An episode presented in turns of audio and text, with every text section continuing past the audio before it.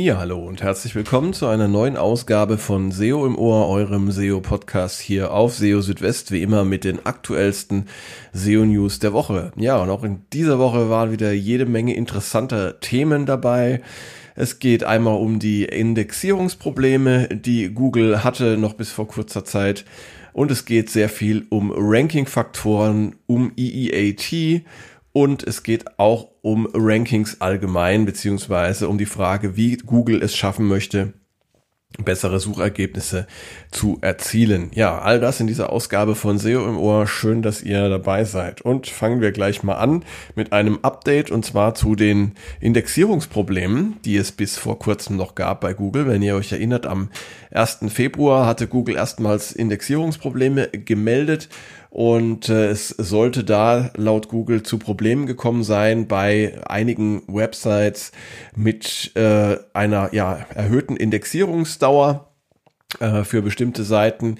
Und ähm, diese Indexierungsprobleme, die Google vermeldet hatte, die ähm, hatten auch einige Tage Bestand, wobei Google schon relativ schnell ähm, ja so eine äh, eine Notlösung oder äh, ein Workaround verkündet hatte, der dann letztendlich auch dazu führen sollte, dass die Probleme eigentlich gar nicht mehr nach nach außen hin sichtbar äh, sind. Ähm, die endgültige Lösung des Problems ließ aber dann doch ein bisschen auf sich warten.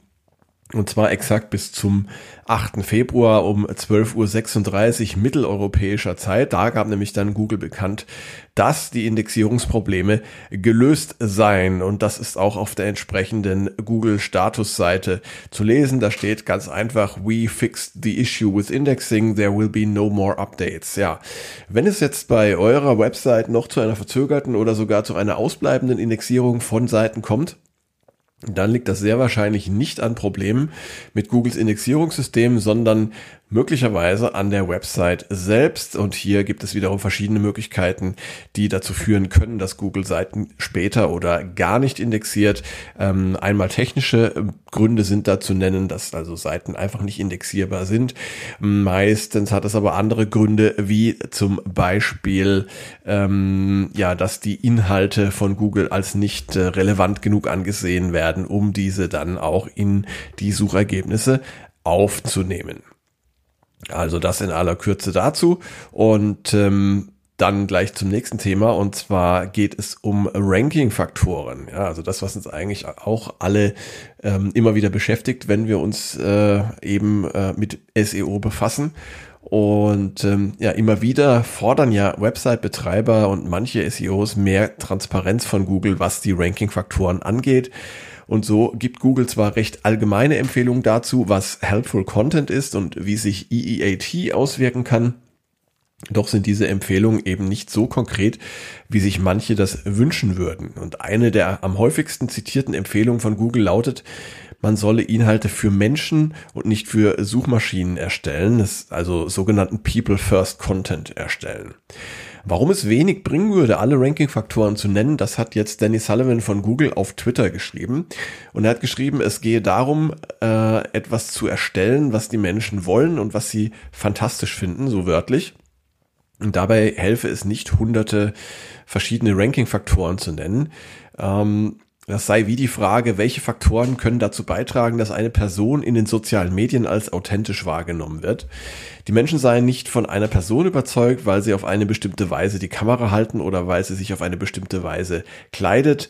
Jemand wird dann für authentisch gehalten, weil er oder sie einfach authentisch ist. Und besser kann man es vermutlich nicht auf den Punkt bringen.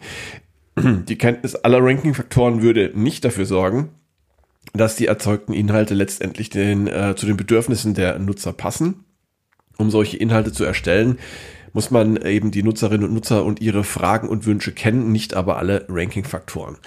Und die stetige Frage nach den Ranking-Faktoren sollte auch nicht im Vordergrund stehen, sondern die Frage, wie man den Nutzerinnen und Nutzern noch besser helfen kann als die bereits bestehenden Webseiten und Websites. Ja, und äh, passend dazu wird ja gerade äh, hatte ich es ja auch erwähnt, äh, immer wieder auch ähm, angeführt, das Thema EEAT. Ähm, diese Abkürzung kennt ihr vielleicht, ähm, wir haben ja schon öfter drüber gesprochen.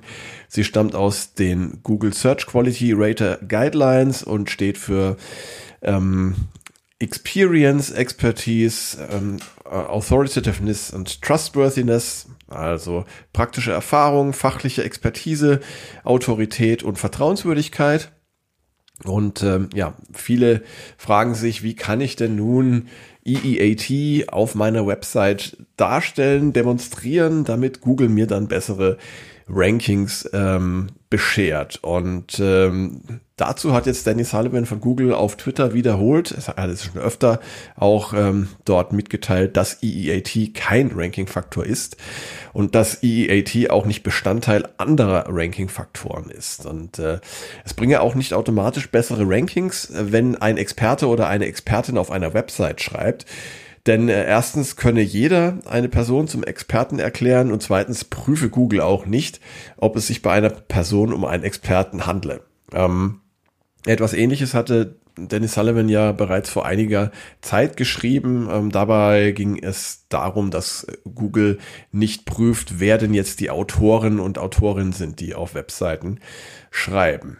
Was aber helfen kann, äh, so Sullivan weiter, das äh, sind Inhalte, von Experten, die dann letztendlich auch den Nutzern gefallen, weil die Expertise der Inhalte sozusagen ähm, offenkundig ist und selbsterklärend ist. Und ähm, wenn die Nutzer diese Inhalte mögen, dann kann das eben auch zu anderen Ranking-Signalen passen, die Google verwendet, um gute People First Inhalte, denn die Bezeichnung hatten wir ja schon, äh, zu belohnen. Das heißt, das Ganze läuft wie folgt.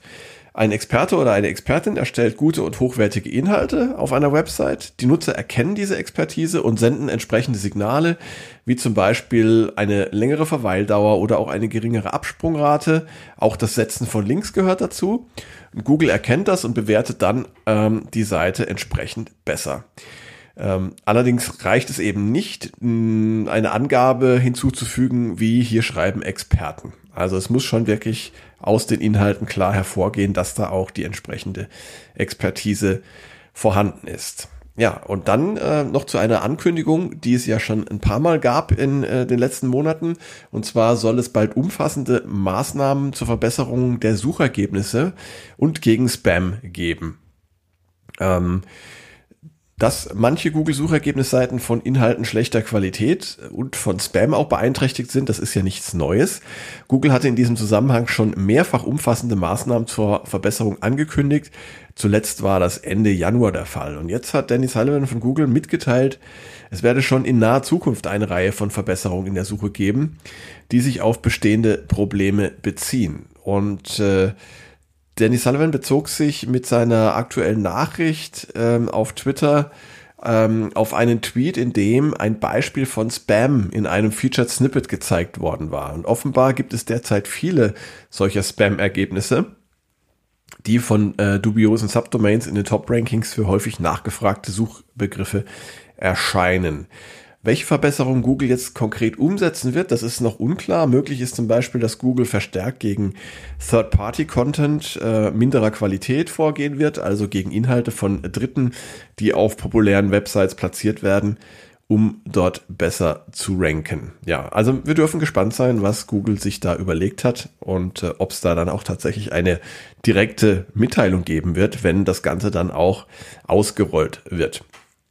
Und dann noch was zum Thema Ranking-Faktoren, ähm, und zwar im Zusammenhang mit Page Experience und den Core Web Vitals. Da ging es um die Frage zuletzt, sind die jetzt äh, Ranking-Faktor, Ranking-Signal oder was auch immer? Und äh, allgemein natürlich geht es auch um die Frage, wie wichtig sind denn die Page Experience und die Core Web Vitals für die Rankings in äh, Google und haben diese Kriterien eben die Rolle von Ranking-Faktoren oder von Ranking-Signalen. Google hatte dazu in der Vergangenheit unterschiedliche Aussagen getroffen, die für Verwirrung gesorgt hatten.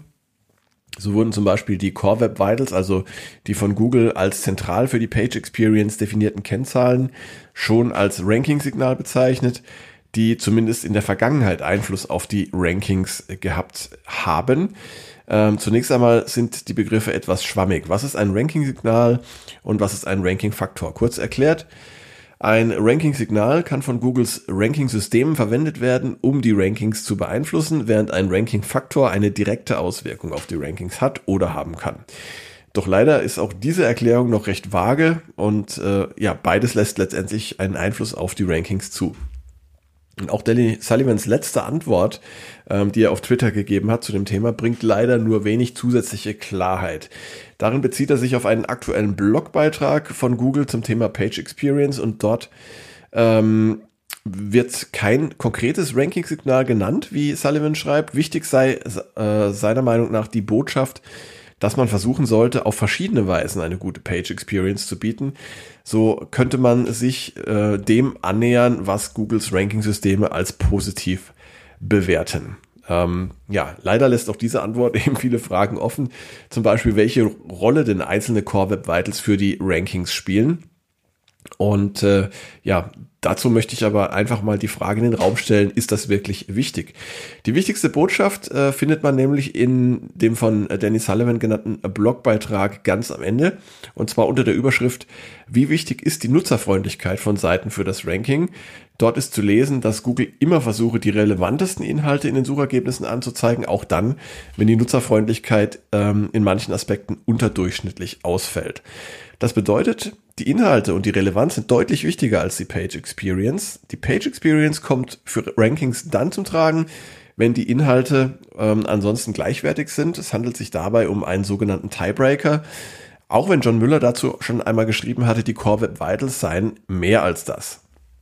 Aber es ist schon so, dass äh, die Page Experience und die Web Vitals zumindest nicht ganz äh, vorne stehen in der, in der Reihe der wichtigsten Ranking-Faktoren. So viel ist klar. Und nicht vergessen, die Page Experience dient ähm, den Nutzern einer Website und kann sich ähm, auch auf die Conversion Rate auswirken. Eine gute Page Experience kann damit für positive Nutzersignale sorgen, die sich dann wiederum positiv aus die, auf die Rankings auswirken können. Ja, das wäre es gewesen für heute. Schön, dass ihr bis zum Ende dabei gewesen seid bei dieser Ausgabe von SEO im Ohr. Und äh, ja, wie immer an dieser Stelle mein Hinweis. Gerne immer Feedback mir zukommen lassen. Ähm, die Kanäle, die euch da zur Verfügung stehen, sind zum Beispiel LinkedIn, Mastodon, Blue Sky, Twitter oder eben auch die klassische E-Mail, ganz wie es euch beliebt. Und ja, bleibt mir eigentlich nur noch zu sagen, in etwa einer Woche gibt's dann die nächste Ausgabe von SEO im Ohr und natürlich auch zwischendrin jeden Tag für euch hier auf SEO Südwest die aktuellsten SEO News.